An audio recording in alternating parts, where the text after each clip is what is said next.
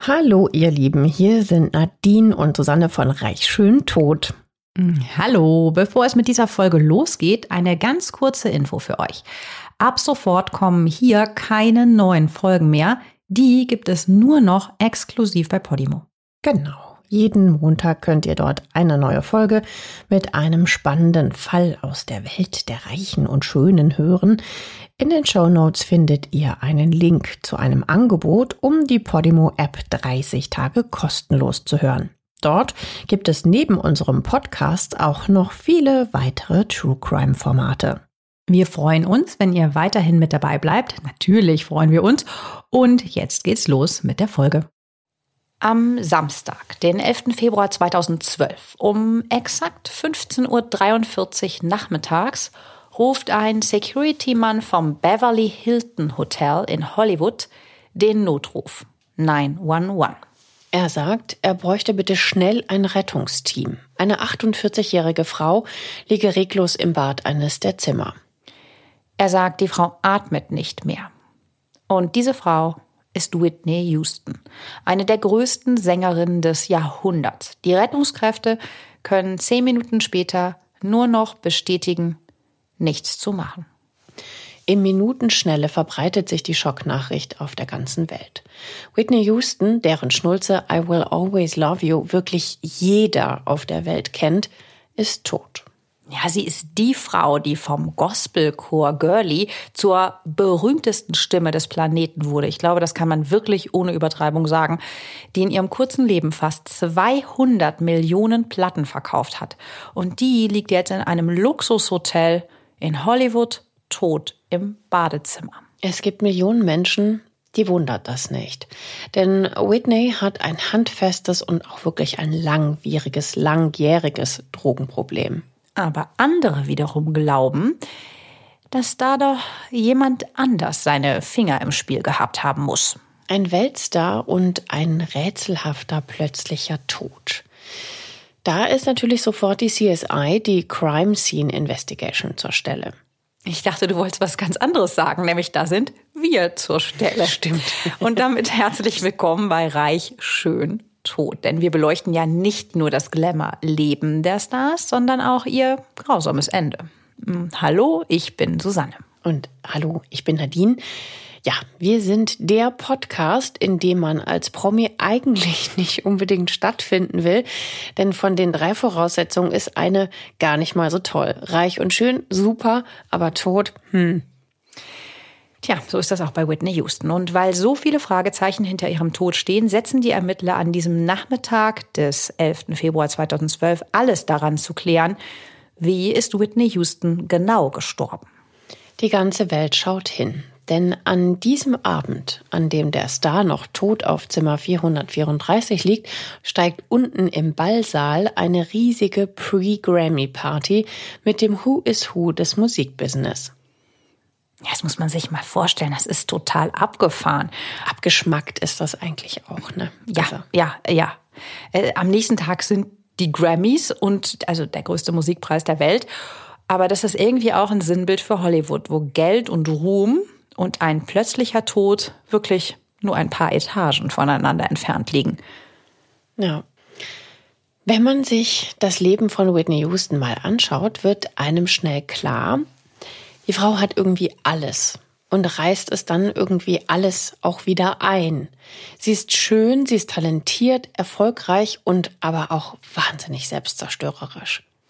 Geboren wird Whitney Elizabeth Houston am 9. August 1963 in Newark im US-Bundesstaat New Jersey. Ihre Mutter ist Sissy Houston, Gospel- und Background-Sängerin von Achtung, Elvis Presley und Jimi Hendrix. Zur Familie gehört auch die Sängerin Dionne Warwick und Aretha Franklin. Das ist die Patentante von Whitney Houston. Wow, das ist ja echt mal so voll das Name-Dropping, ne? Also ich meine, bei dem Background, da musst du ja Sängerin werden und hast es wahrscheinlich auch in deinen Genen, ne? Dass du so super singen kannst. Allerdings. Die Familie ist sehr aktiv in der Baptistenkirche, wo Whitney schon als Teenager im Chor singt und Klavier spielt. Auch bei Auftritten mit ihrer Mutter in Nachtclubs sammelt sie früh Bühnenerfahrung als Background-Sängerin von Shaka Khan. Ihr wisst schon, das ist der Hit Ain't Nobody. Da wird sie ab 1978 immer mehr zum Profi. Und ihre Mega-Optik schadet natürlich auch nicht wirklich. Whitney ist 1,73 Meter groß, super schlank und hat einfach ein wunderschönes Gesicht. Ja, klar, dass sie auch modelt. Bald ist sie auf dem Cover der Seventeen und der Glamour. Aber vor allem natürlich Whitneys Stimme ist ihr Kapital. Drei Oktaven kann sie mühelos singen. Sie kann schmettern und ganz zart singen, also wirklich unverwechselbar. Und sie ist zu dem Zeitpunkt noch blutjung. 1985 veröffentlicht sie ihr Debütalbum mit dem Titel Whitney Houston. Da ist sie 21. Ja, und das geht sofort total durch die Decke, also mit der Stimme. Die Hits Saving All My Love for You oder How Will I Know kennen viele von euch ganz sicher auch heute noch, auch sofort, wenn ihr das hört. How will I know will you really love me? Nadine kennt's ganz sicher noch. Ja. Das Album verkauft sich weltweit über 25 Millionen Mal und bringt ihr sogar einen Grammy ein. Ich meine, hallo, sie ist 21. Wahnsinn, ja, unglaublicher Erfolg. Zwei Jahre später kommt dann schon das zweite Album mit Hits wie I Wanna Dance with Somebody oder I Wanna Dance with, ne? I wanna feel the heat of your body. Body. Ne, ne, ne, ne, ne, ne. Ja, das war wieder ein Kracher. Whitney kannte auch den Text, wir nicht. Sie landet sieben Nummer eins Hits in Folge. Das ist übrigens sogar mehr als die Beatles. 1988 schmettert sie dann auch das Titellied der Olympischen Spiele in Seoul, One Moment in Time. Das war ja so eine richtige Erfolgshymne. Das war so eine Hymne, dieses Give me one moment in time. Also Wahnsinn, das, das können wir wirklich alle noch mitsingen. Das war so, das war so ein Tränensong, ja. Ja, total. Also danach hast du ja wirklich gedacht, irgendwie jeder kann alles schaffen. Ne? Das hat einen so Ja. mitgerissen. Äh, ich war da ja noch relativ kleines Kind, naja, hm. aber sehr jung auf jeden Fall. Und ähm, also mich hat's auf jeden Fall total gepackt. Während ich, ich glaube sogar Jürgen Hinksen die Daumen gedrückt hat, äh, hab, dass er diesen Zehnkampf schafft. Ich lehne mich jetzt mal so weit aus dem Fenster, dass ich finde, dass noch nie ein Song so gut zu den Olympischen Spielen gepasst hat wie der. Das stimmt. Es war so, du kannst alles schaffen, es ist deine Zeit und es ist dieser eine Moment, um unsterblich zu werden. Und also mich hat das immer so völlig so gänsehautmäßig ergriffen und das passt ehrlich gesagt ganz gut auf ihr ganzes Leben. Ja. Aber gut, dieser Hit ist sofort eine Nummer eins. Ja, klar. Ähm, mit 411 Awards ist Whitney laut Guinness Buch der Rekorde die am häufigsten ausgezeichnete Künstlerin aller Zeiten. In den Medien bekommt sie auch den Spitznamen The Voice. Völlig zu Recht. Also sie modelt, sie hat eine galaktische Karriere und der nächste Step ist logischerweise, tada, Hollywood. 1992 spielt sie, und da ist sie erst 29, neben Kevin Costner in der Romanze. Ach, wir schwelgen. The Bodyguard. Ich meine, wie oft habe ich diesen Film gesehen? Ich glaube, 15 Mal reicht nicht. Da hat sie äh, vorher noch nie geschauspielert. Aber auch das macht sie wirklich mega. Ja, das war wirklich ganz, ganz, ganz toll. Der Film spielt mehr als 400 Millionen Dollar ein. Dabei heißt es, dass Whitney und Kevin sich am Set gar nicht gut verstanden haben. Aber das stimmt nicht und Kevin Costner kriegt noch seinen besonderen Moment. Aber dazu kommen wir später. Noch erfolgreicher als dieser Film war der Soundtrack. Und ich glaube, das ist wirklich eines der ersten äh, Alben, die ich hatte. Das singe ich jetzt nicht. Das kann wirklich nur Whitney singen. I will always love you. Also wer je Liebeskummer hatte und das richtige Lied gesucht hat, es ist das. Dieser Song hält sich 14 Wochen auf Platz 1 der Billboard-Charts. Und das ist einfach ihr Signature-Song. Ne? Also den kennt wirklich jetzt hier jeder. Whitney spielt danach, nach Bodyguard, noch in ein paar Filmen mit, zum Beispiel Waiting to Exhale 1995 oder Rendezvous mit einem Engel neben Denzel Washington. Also ich meine, das ist ne, Kevin Costner, Denzel Washington, also das ist wirklich A-Liga Hollywoods. Jetzt haben wir ihre Kindheit und ihre wirklich krasse Raketenkarriere besprochen. Ein Detail aus den Kindertagen fehlt aber noch. Und das könnte vielleicht der Schlüssel dafür sein, dass sie dann doch immer hauchdünn über dem Abgrund schwebt. Ja, 2018 sorgt nämlich eine Doku, Whitney heißt die, für einen Skandal. Da ist Whitney schon sieben Jahre tot. Diese Doku besagt, dass Whitney und ihr Bruder Gary als Kinder von ihrer älteren Cousine Didi sexuell missbraucht wurden. Didi ist die jüngere Schwester von Dionne Warwick, also der berühmten Sängerin. Der Filmemacher Kevin MacDonald spricht darüber mit Whitneys Bruder Gary und der bestätigt, dass ihm und Whitney das passiert sei. Puh, das ist äh, starker Tobak. 2008 ist diese Didi übrigens gestorben und daher können nur noch andere Familienmitglieder befragt werden. Aber es könnte die Erklärung dafür sein, dass immer so eine Art Schatten auf Whitneys äh, Seele lastet, egal wie viel Erfolg sie hat. Wer sie schon seit Teenie-Tagen begleitet, ist eine ganz wichtige Person. Ihre beste Freundin Robin Crawford. Die beiden lernen sich 1980 als Teenies in einem Ferien-Sommerlager kennen und fangen, so sagt Robin, eine Beziehung miteinander an. Robin begleitet Whitney auch später als Megastar überall hin. Es gibt Getuschel schon damals und ja, vielleicht hatte Whitney einfach Angst, als ja, bisexuelle oder queere Sängerin oder lesbisch geoutet zu werden. Sie schraubt die Beziehung dann jedenfalls runter auf nur platonisch. Das waren ja, natürlich noch ganz andere Zeiten, auch schlimme Zeiten, ähm, wo das wirklich noch ein Thema war, ob jemand jetzt bi oder sonst wie sexuell orientiert ist. Aber eine sexuelle Ausrichtung, die nicht zu deinem Image passt, konnte damals eben auch noch eine Karriere zerstören. Robin, die heute mit Frau und Kindern auf einer Ranch lebt, hat ein Buch über ihre Zeit mit Whitney geschrieben und sagt, unsere Freundschaft war tief und körperlich. Wäre sie mal lieber bei der geblieben, weil diese Liebe endet 92 und da kommt der Mann in Whitneys Leben, der alles mit in den Abgrund reißt. Bobby Brown. Also Whitney Houston, die bis dahin ja eigentlich eher behütet gelebt hat, ist schockverliebt und sie ahnt noch nicht, dass diese Beziehung ihr Leben in den nächsten 14 Jahren extrem belasten wird. Ja, es ist eine Achterbahn aus Hochgefühlen, Schlägen, Exzessen und Eifersucht. Das wissen wir heute, weil beide in Interviews ziemlich offen über ihre Ehe sprechen. Diese Liebe ist toxisch ab Sekunde eins. Ihn kennt man als Bad Boy von genau einem Hit, My Prerogative. Und sie ist der super nette Megastar für Millionen. Und das ist keine gute Mischung. Trotzdem tut Whitney alles, um Bobby Brown zu gefallen. Whitney sagt einmal über ihn, er war meine Droge, ich habe nichts ohne ihn getan. Bis heute glauben viele Fans, dass Bobby Brown schuld ist am Absturz seiner Frau. Er hat schon zwei Kinder aus einer früheren Beziehung. Er und Whitney lernen sich 1989 bei den Soul Train Music Awards kennen und heiraten dann drei Jahre später. Sie im weißen engen Spitzenkleid mit so einer etwas außergewöhnlichen Haube. Sieht, wenn man jetzt ganz gemein ist, aus wie eine Badekappe. Ähm, und er im schwarzen Anzug. Sie wirken beide sehr glücklich. Aber jetzt kommt, im Interview mit ABC erzählt Bobby Brown 2017, Whitney hätte ihn noch in der Hochzeitsnacht zum Koksen animiert. Ja, 2017, da ist äh, Whitney halt auch schon sechs Jahre tot.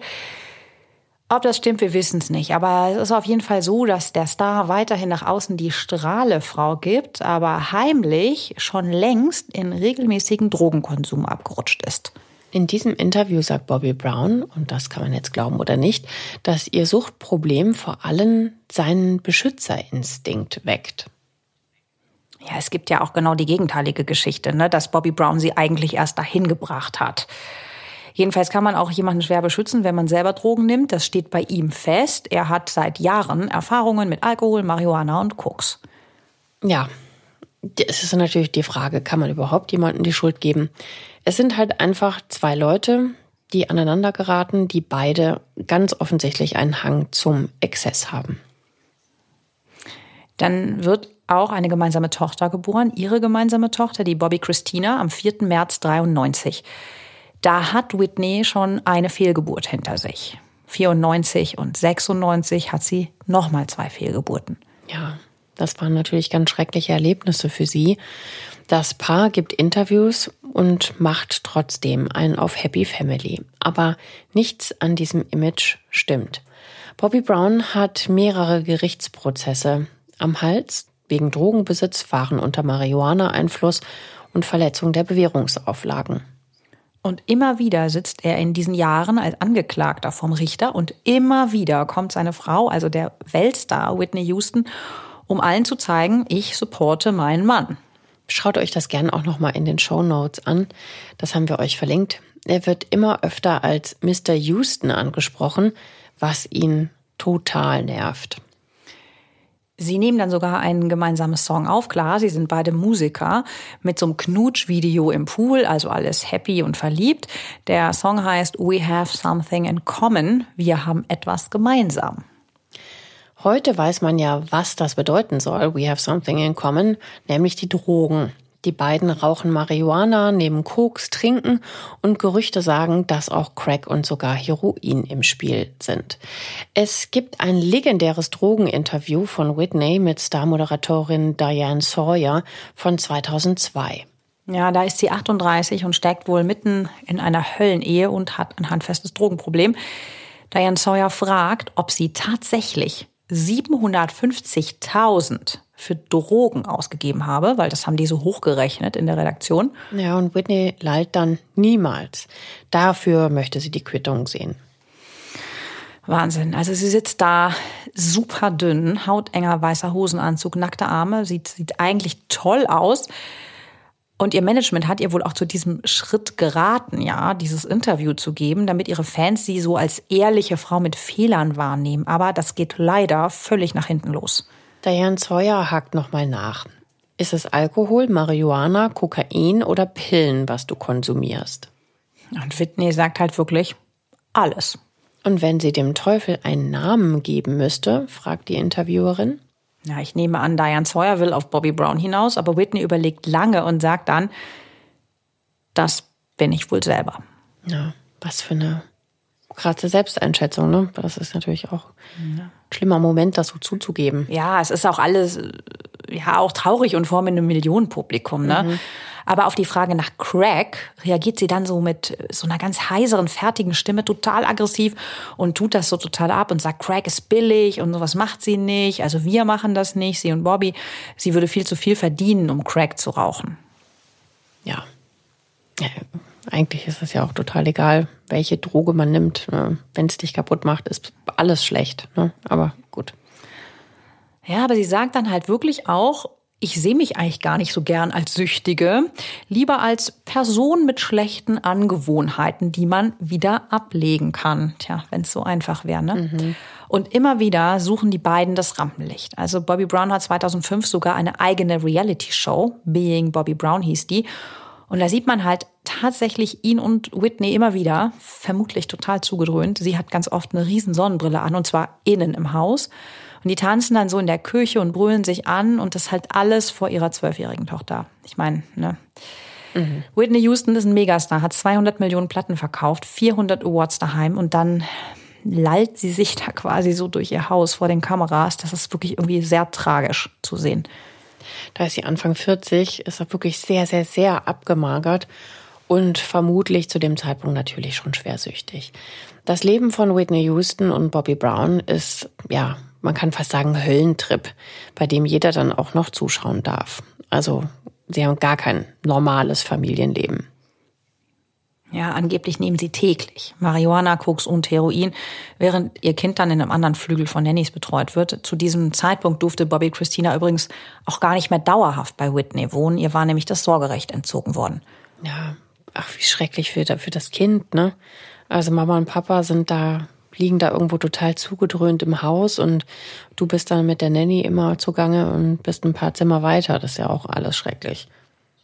Ja, es ist wirklich schrecklich, trotz dieses Erfolgs, trotz dieses Reichtums. Und deshalb kam Bobby Christina ja 2004 auch in die Obhut ihrer Patentante Natalie Cole. Das ist übrigens auch eine erfolgreiche Sängerin, die Tochter vom großen Nat King Cole.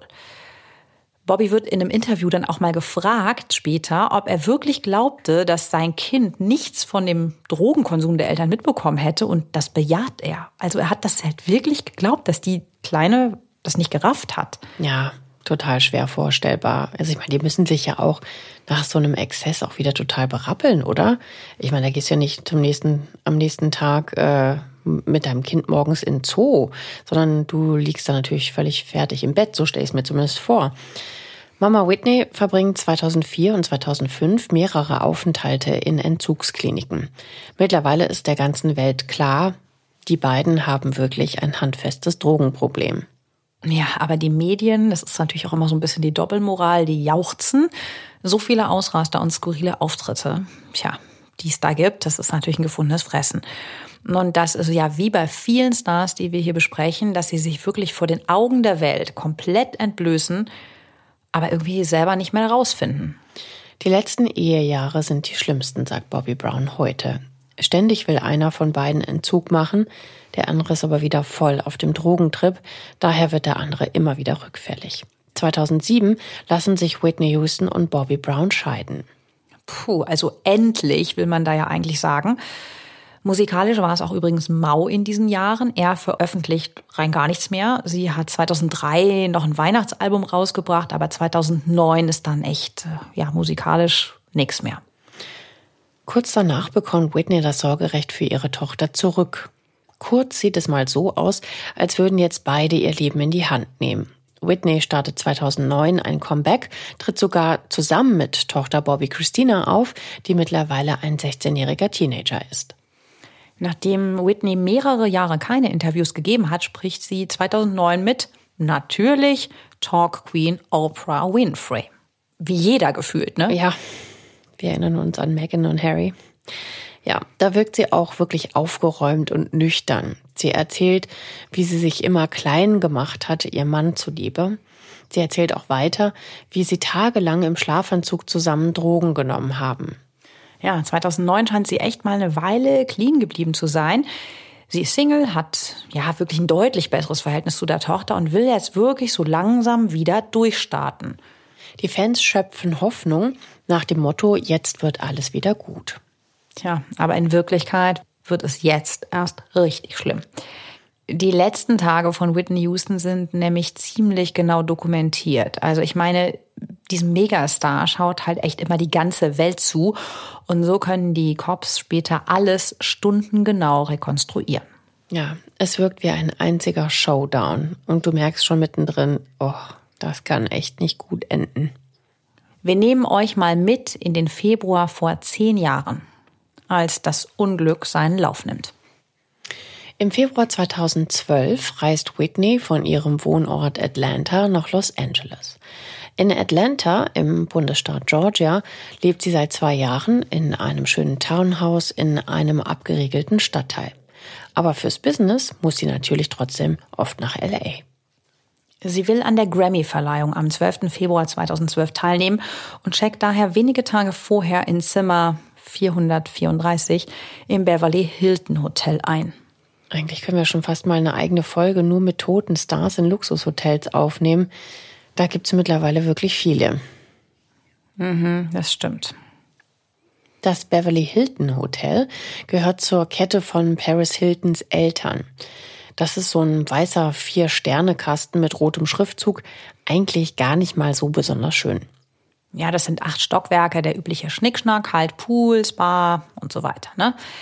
Aktuell kannst du ein Zimmer für 469 Euro pro Nacht buchen. Ich habe das mal recherchiert. Und es gibt auch viele Fotos von den Badezimmern online.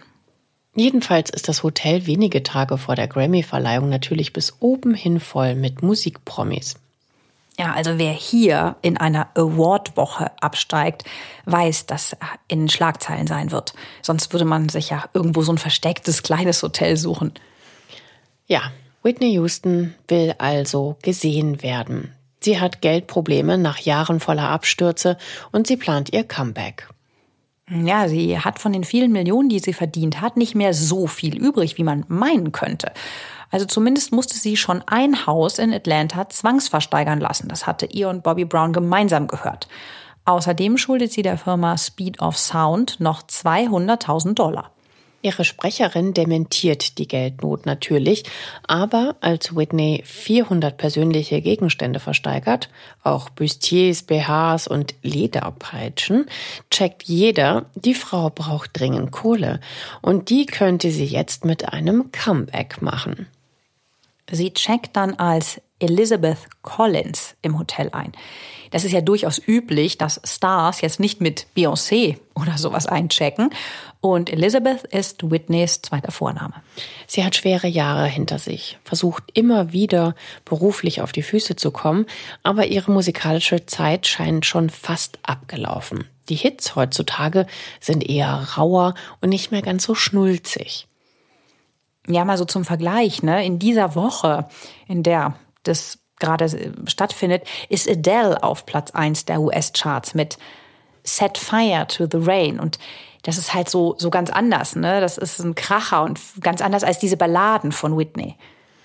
Und nicht mal mehr die alten Mega-Erfolge kriegt sie hin. Whitneys berühmte Drei-Oktaven-Stimme hat in den letzten Jahren wirklich gelitten. Bei Konzerten in Berlin und London wird sie sogar ausgebuht. Schaut euch das mal in den Show Notes an. Also das tut richtig weh, sie so, ja, schlecht singen, ja, schon fast krächzen zu hören. Ja, das ist schon echt traurig, was halt auch einfach die Drogen mit ihrer Stimme gemacht haben. Ne? Ja. Aber jetzt, im Februar 2012, fühlt sie sich total zuversichtlich. Sie ist seit neun Monaten aus der Reha-Entzugsklinik raus, in die sie 2011 eingecheckt hatte und spielt die Hauptrolle im Film Sparkle, der bald rauskommen soll. Also die Tendenz zeigt leicht nach oben. Ja, in LA will Whitney auch an der Pre-Grammy-Party bei Musikmogul Clive Davis teilnehmen, einem der mächtigsten Musikproduzenten Amerikas. Ja, bei dem gehen 300 Nummer 1 Hits auf sein Konto. Clive Davis ist nicht nur der Entdecker und der Großmacher von den Backstreet Boys, von Pink Floyd und Aerosmith und In Sync, sondern er hat eben auch Whitney groß gemacht. Unter anderem mit seinem Plattenlabel Arista. Also, wenn ihr einer jetzt helfen kann, denkt sie, wieder Fuß im Musikbusiness zu fassen, dann Clive Davis. Naja, also wenn so einer einlädt, dann sagst du als Musiker natürlich nicht nein. Whitney Houston hat 2012 immer noch Millionen Fans auf der Welt. Die Pre-Grammy-Party soll der Welt zeigen, sie ist zurück. Jetzt muss sie nur noch clean und konzentriert bleiben. Tja, aber das ist gar nicht so leicht in dieser Stadt kurz vor einem Mega-Event. Ich meine, hallo, es ist LA, es ist die Grammys, also Party, Alkohol und Drogen und dazu wahrscheinlich auch eine große Portion Nervosität, tippe ich mal bei ihr. Also wenn du da anfällig bist für Drogenparty, Alkohol, dann wird's jetzt langsam gefährlich. Ihr gesundheitlicher Zustand ist außerdem seit Jahren schlecht. Sie ist ganz dünn und äh, sie hat eine Perücke mittlerweile auf dem Kopf die sie sich hat übrigens festnähen lassen, was ich eine ganz schreckliche Vorstellung finde. Sie möchte halt gerne glatte, so leicht lockige Haare haben. Aber ihre eigenen natürlichen sind kraus und sehen nach Jahren unter der Perücke natürlich nicht mehr richtig gut aus. Sie hat Narben an den Armen. Wir vermuten jetzt mal, äh, woher das kommen könnte, vielleicht von dem Drogenkonsum. Und sie hat eine leichte Herzschwäche. Eine Arterie ist zu 60 Prozent verstopft, wie später herauskommt. Und natürlich hat ihr Körper unter dem jahrelangen Drogenmissbrauch gelitten. Das macht natürlich schon etwas mit dir. Am Donnerstag, den 9. Februar 2012, bis zu den Grammys sind es noch vier Tage, will Whitney ausgehen. Sie will ihren Comeback-Plan feiern. Schon im Sommer will der große Clive Davis mit ihr ein Album aufnehmen.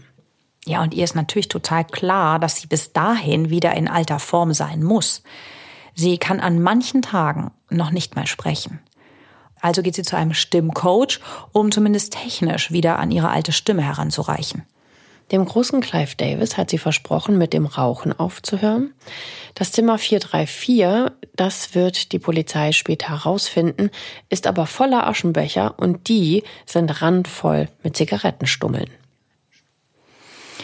Ja, und die sind nicht nur voll mit Zigarettenstummeln, sondern auch mit Joints. Eigentlich war Whitney vor Monaten durch mit dem Entzug, um von den harten Drogen loszukommen. Jetzt raucht sie hier allerdings wieder Marihuana und trinkt. Das bestätigt auch ihr engstes Umfeld und das bestätigt nachher auch ihre Obduktion. Ja, ihr Comeback ist natürlich in größter Gefahr, wenn sie so weitermacht. Ja, klar. Aber vermutlich ist ihr in diesem Moment alles egal.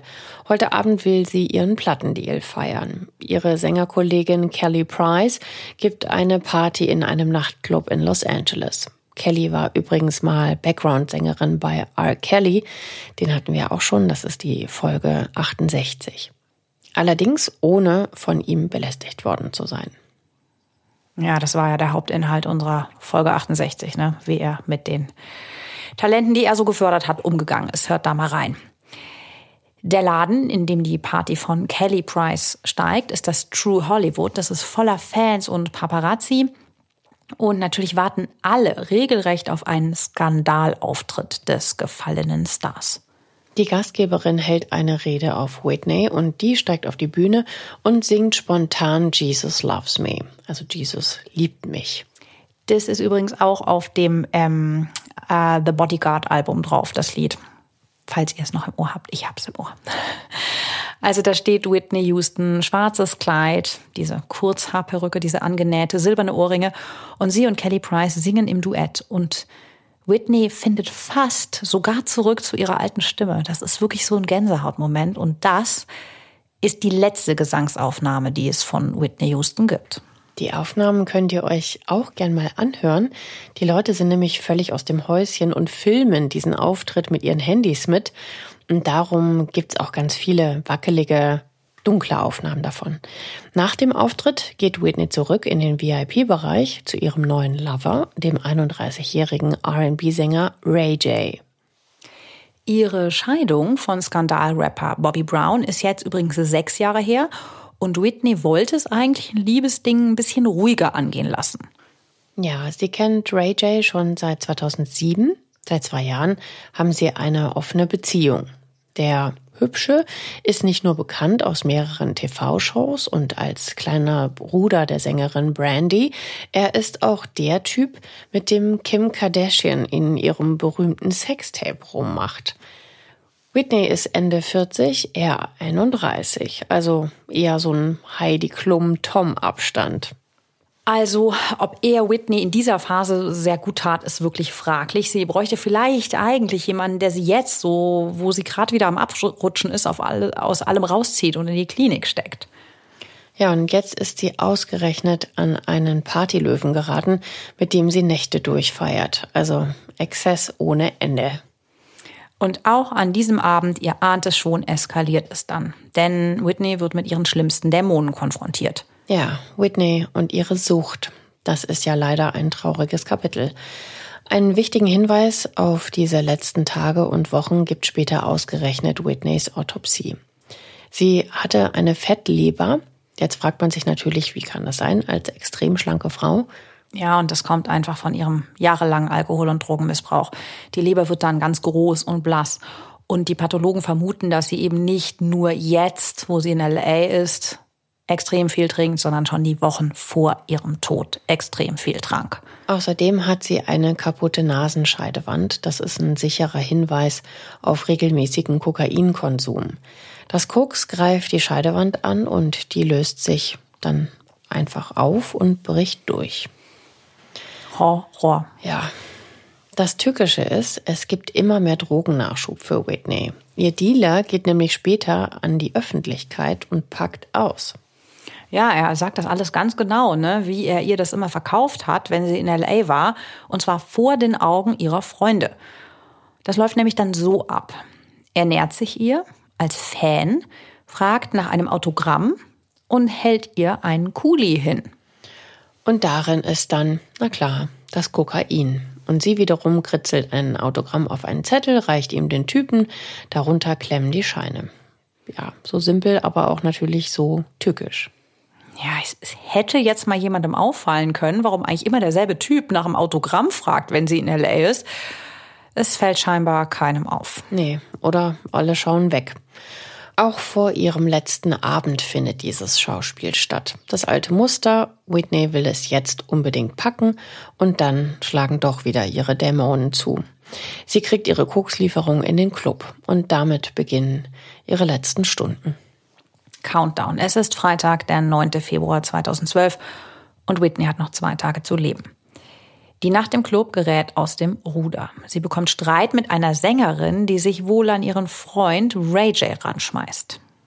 Whitney wird aggressiv. Die Mischung von Koks und Alkohol ist toxisch. Sie rastet aus. Das bezeugen viele Clubbesucher und muss von ihrem Team raus eskortiert werden. Ja klar, und als sie da völlig bedröhnt rauskommt und schwitzt und ziemlich ja, verloren guckt, da drücken die ganzen Paparazzi, die nur darauf gewartet haben, ab. Gäste filmen alle mit ihren Handys. Die Bilder gibt's, die könnt ihr euch in den Shownotes angucken. Schön sind sie aber nicht.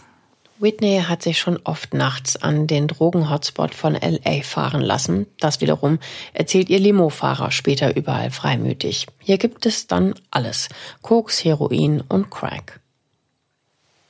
Nach diesem völlig entgleisten Clubabend kommt Whitney dann in den frühen Morgenstunden wieder im Beverly Hilton Hotel an, völlig erschöpft und gleichzeitig völlig aufgedreht. Im Hotelzimmer liest sie die Bibel. Das macht sie immer wieder mal, wenn sie Halt sucht. Noch könnte alles offen sein. Sie könnte die Kurve noch kriegen und morgen verkatert gute Vorsätze fassen, nochmal in eine Klinik gehen. Was in der Richtung halt. Mhm. Freitag, den 10. Februar 2012, verbringt Whitney mit ihrer Tochter Bobby Christina. Die Presse zerreißt sich inzwischen das Maul über den neuerlichen öffentlichen Rückfall. Ja, und alle lauern jetzt natürlich und umkreisen sie, ne, ob bald noch etwas Schlimmeres passiert. Hm, wie fies, ne? Wie damals bei Britney Spears ja auch. Die Zeitungen sind voll davon und als Whitney die Blätter im Hotel in der Lobby liegen sieht, flippt sie aus und reißt die Zeitungen aus dem Ständer. Zurück im Zimmer 434 muss sie sich dann natürlich erstmal beruhigen. Und andere meditieren dann vielleicht. Sie nimmt härteste Beruhigungsmittel und Angstkiller. Die Toxikologen finden später acht verschreibungspflichtige Medikamente auf dem Zimmer, verschrieben von fünf verschiedenen Ärzten. Ja, in Amerika gibt's ja den Begriff Doctors Shopping. Und das machen zum Beispiel Medikamenten- oder Drogenjunkies, wenn sie ein und dieselbe Droge oder Medikament in großen Mengen brauchen und deshalb auf mehrere Ärzte verteilen, also sich überall Rezepte holen. Also das hatten wir zum Beispiel mal bei unserem Fall 55 bei Prince, der das ja wohl auch so gemacht haben soll. Es ist der Vorabend der Grammys am 12.02.2012, der wichtigsten Musikpreisverleihung der Welt. Whitney hat in den letzten Tagen öfter hier im Hotel an der Hotelbar gesessen. Die Hotelgäste sind schon ganz überrascht, dass der Weltstar hier mit ihnen trinken will. An diesem letzten Abend ist sie auf ihrem Zimmer und tröstet sich mit Drogen und Alkohol. Samstag, 11. Februar. Heute Abend ist die Pre-Grammy-Party von Clive Davis für 800 Gäste. Und Whitney, die eigentlich ihr Comeback vorbereiten soll, liegt nach den letzten harten Tagen völlig zerstört in ihrem Bett. Sie wacht auf und fühlt sich vermutlich mies und nimmt wieder Medikamente. Sie hat ja noch den Cocktail aus Drogen, Alkohol und Beruhigungsmitteln von gestern im Blut und jetzt kommt eins zum anderen. Sie nimmt weiter Schmerzmittel, um alles zu betäuben, was weh tut, Körper und Seele. Kurz scheint das auch zu wirken.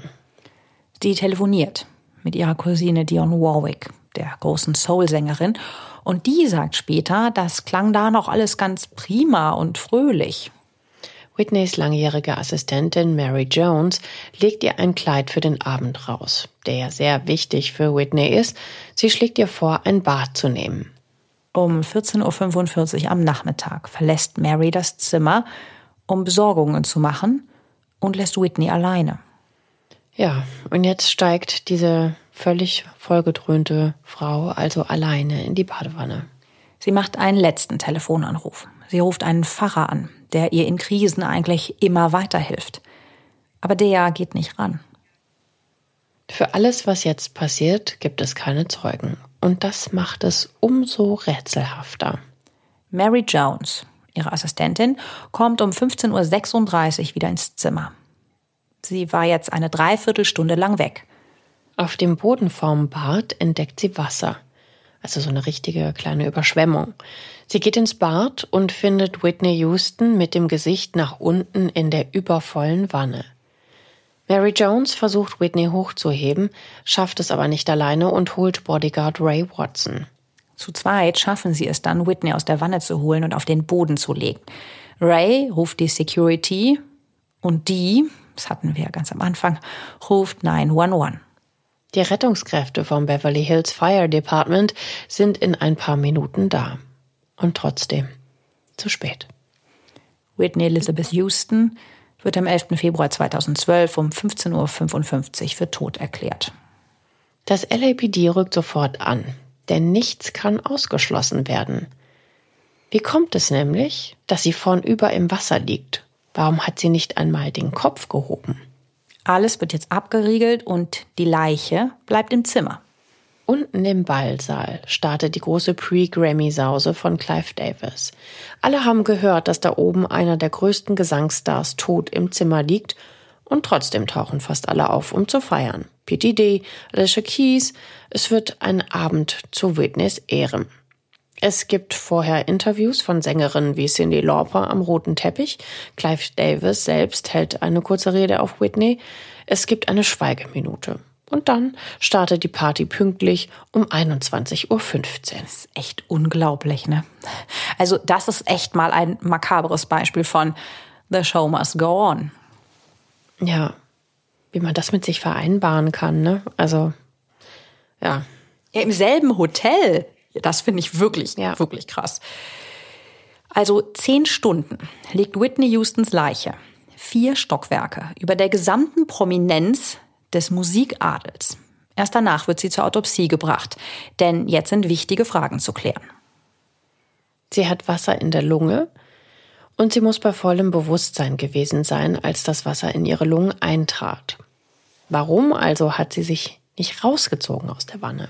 Die Rechtsmediziner finden natürlich den ganzen Drogencocktail in ihrem Blut. Aber auch der erklärt nicht, warum sie einfach im Wasser liegen blieb. Wollte sie sich vielleicht umbringen? Ein kleines Detail in den Zeugenaussagen ist noch wichtig. Assistentin Mary Jones sagt, als sie ins Zimmer kam, war da Wasser auf dem Boden. Es lief aber kein Wasserhahn mehr. Jemand muss das Wasser also abgedreht haben. Und Fremdverschulden kann jetzt ausgeschlossen werden, denn sonst war niemand im Raum. Whitney hat Kratzer im Gesicht und auf den Knien, muss also gefallen sein und dabei vermutlich die Überschwemmung verursacht haben. Aber selbst dann kann man sich ja noch rausziehen und muss eigentlich nicht liegen bleiben. Ihren Kopf hat sie sich auf der linken Seite gestoßen. Ist sie in Ohnmacht gefallen und deshalb vielleicht ertrunken? Die Toxikologie gibt dann wie so oft den Aufschluss. Ihr Herzmuskel war geschwächt. Sie hatte eine Arteriosklerose. Das bedeutet, eine Arterie ist zu 60 Prozent verstopft. Das hatten wir eben schon mal erwähnt. Und da ist eine Infarktgefahr wesentlich größer. Ja, ich finde es immer so krass, ne? Äh, Autopsieberichte bestehen eigentlich ja nur aus Zahlen und Fremdwörtern. Und trotzdem sind sie dann meistens der Schlüssel zu allem. Ja, Whitney hat nämlich außerdem eine große Menge Kokain im Körper. Im Bad liegt ein Löffel mit einer kristallenen Substanz, daneben ein zusammengerolltes Stück weißes Papier. Ja, vermutlich hat sie sich noch eine Leine gezogen und ist dann mit all diesen Drogen im Blut ins Wasser gestiegen. Sie war völlig weggedröhnt und konnte sich dann nicht mehr retten. Ja, und das ist wahrscheinlich eine Mischung aus Schwindel und totaler Schmerzunempfindlichkeit. Die Wassertemperatur, die war nämlich wirklich höllisch heiß. Die Badewanne war sechs Stunden nach ihrem Tod, also sechs Stunden noch bei 33 Grad. Das muss also an dem Nachmittag, also muss das Wasser weit über 40 Grad gewesen sein, als sie da reingestiegen ist. Also das überlebt in diesem sowieso schon sehr angeschlagenen Zustand niemand. Ja, dafür gibt's übrigens sogar einen Namen, das nennt sich nämlich Hot Tub Syndrome. Das heißt, du steigst in sehr heißes Wasser, bekommst einen Schock und wirst bewusstlos. Die Gerichtsmediziner finden auch Wasser in Whitneys Lungen, das sagten wir ja gerade. Sie ist also bei Bewusstsein ertrunken. Ja, und dazu kommt, sogar kleine Mengen Kokain können zu Infarkten führen, weil das Herz dann plötzlich unkontrolliert rast. Die Mediziner rekonstruieren ihren Tod so. Whitney Houston steigt nach einem 24-Stunden-Drogenexzess am Nachmittag des 11. Februar 2012 in die brühend heiße Wanne. Durch den Schock fällt sie in Ohnmacht, vornüber und kann sich nicht mehr befreien. Das nennt sich auch Jacuzzi-Ohnmacht und führt zu plötzlichem krassen Blutdruckabfall. Sie fällt vermutlich ins Wasser und bleibt dann eben so vorne über liegen. Ja, ein, ein schrecklicher Tod auch insgesamt, ne? Ja, also, also wirklich auch ein sehr, sehr trauriges, unwürdiges Ende. Sie war reich, sie war schön und jetzt ist Whitney Houston tot und die Presse überschlägt sich. Experten wollen alles vorausgesehen haben, aber am härtesten betroffen ist ganz sicher ihre Tochter, Bobby Christina, die auch einen Nervenzusammenbruch erleidet. Sie ist nämlich gerade erst volljährig geworden. Die Trauerfeier ist sechs Tage später, am 18.02.2012, in der New Hope Baptist Church in Newark in New Jersey. Als junges Mädchen hat Whitney hier im Gospelchor gesungen. Stell dir das mal vor, hier, ne, an der Stelle, und jetzt liegt sie hier mhm. in einem Messingsarg. Viele Stars wie Stevie Wonder und Alicia Keys treten auf. Oprah Winfrey ist natürlich auch da, auch der Bürgerrechtler Jesse Jackson. Vier Stunden lang geht das alles. Das kann man sich übrigens auch alles bei YouTube ansehen. Den, äh, die Trauerfeier haben wir euch auch mal mit verlinkt. Die Fans sind übrigens total sauer, dass sie von der Trauerfeier ausgeschlossen werden. Ja gut, die Frau ist vor den Augen der Welt groß geworden und dann abgestürzt. Vielleicht hat sie auf den letzten Metern dann doch auch ein bisschen Privatsphäre verdient. Bei der Trauerfeier gibt es einen Eklat und ein Highlight. Erst kommt Whitneys Ex Bobby Brown mit neun Leuten zur Trauerfeier und will in der Familienbank Platz nehmen. Da weist ihn dann aber die Security zurecht. Und jetzt Achtung, schnappt er sich seine Tochter Bobby Christina und geht, kurz nachdem die Veranstaltung anfängt. Unfassbar, ne? Die kann doch nicht mal ihre eigene Mutter verabschieden, weil er da schon wieder einen Riesenaufstand macht.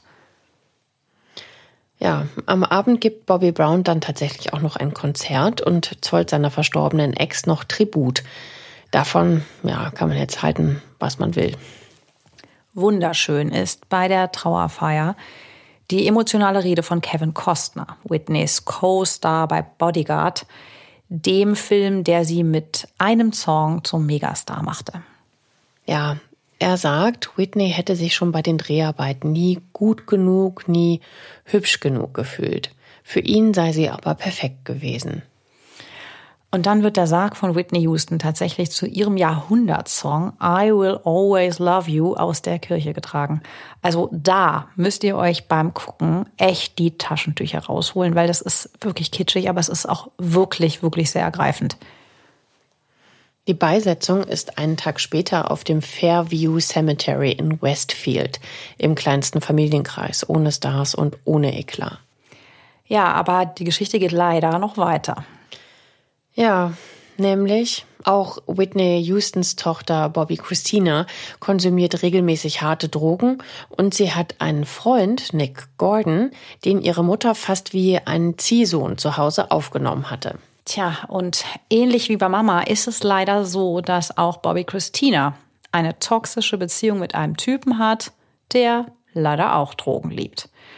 Freunde glauben sogar, dass er Mutter, also Whitney, und Tochter, also Bobby Christina, mit Stoff versorgt hätte. Er ist neun Jahre älter als die Tochter und 17 Jahre jünger als die Mutter. Also das ist schon irgendwie ein seltsames Gespann da bei denen im Haus. Nach Mamas Tod klammert sich Bobby Christina umso fester an Nick Gordon, behauptet sogar, sie hätten geheiratet, auch wenn das nirgendwo dokumentiert ist. Also eigentlich wünscht man der Armen wirklich ein bisschen Glück nach der Horrorkindheit. Ja, total. Mit ihrem Vater hat sie sich endlich angenähert. Die beiden bauen gerade wieder eine Beziehung zueinander auf. Aber, und das ist echt so traurig, Bobby Christina wiederholt dasselbe Muster wie ihre berühmte Mutter Whitney Houston. Auch sie hat ein schweres Suchtproblem. Es gibt Drogenexzesse, Abstürze, und immer wieder Interviews, in denen behauptet wird, alles prima. 2014 sagt Bobby mal in einem Interview, sie hätte Angst, dass sie so enden würde wie ihre Mutter. Ja, tragisch, ne? Mhm. Bobby Brown plant, seine Tochter zu sich nach Los Angeles zu holen, weg von Georgia und dem Haus, in dem sie jetzt ohne Mama lebt. Und weg von dem Typen, der sie anscheinend mit Drogen versorgt. Ja, aber dazu kommt es nicht mehr. Bobby Christina Brown wird am 31. Januar 2015 in ihrem Haus bewusstlos aufgefunden. In der Badewanne. Etwa drei Jahre nachdem ihre Mutter genau so in einer Wanne lag. Das ist wirklich, wirklich furchtbar. Und der Verdacht fällt aber sofort auf Nick Gordon. Ja, alle spekulieren jetzt. Hat der vielleicht seine Finger im Spiel gehabt, weil Bobby Christina Alleinerbin für das Vermögen von Whitney Houston ist? Bobby Christina stirbt aber nicht, zumindest noch nicht. Bobby Christina liegt sechs Monate im Koma, kommt in ein Hospiz, wo sie dann am 26. Juli 2015 mit nur 22 Jahren stirbt. Die Todesursache Hirnschäden zusammen mit einer Lungenembolie. Ja, und die sollen durch den gleichzeitigen Missbrauch von Alkohol, Marihuana, Morphium und einem Kokainersatzpräparat aufgetreten sein.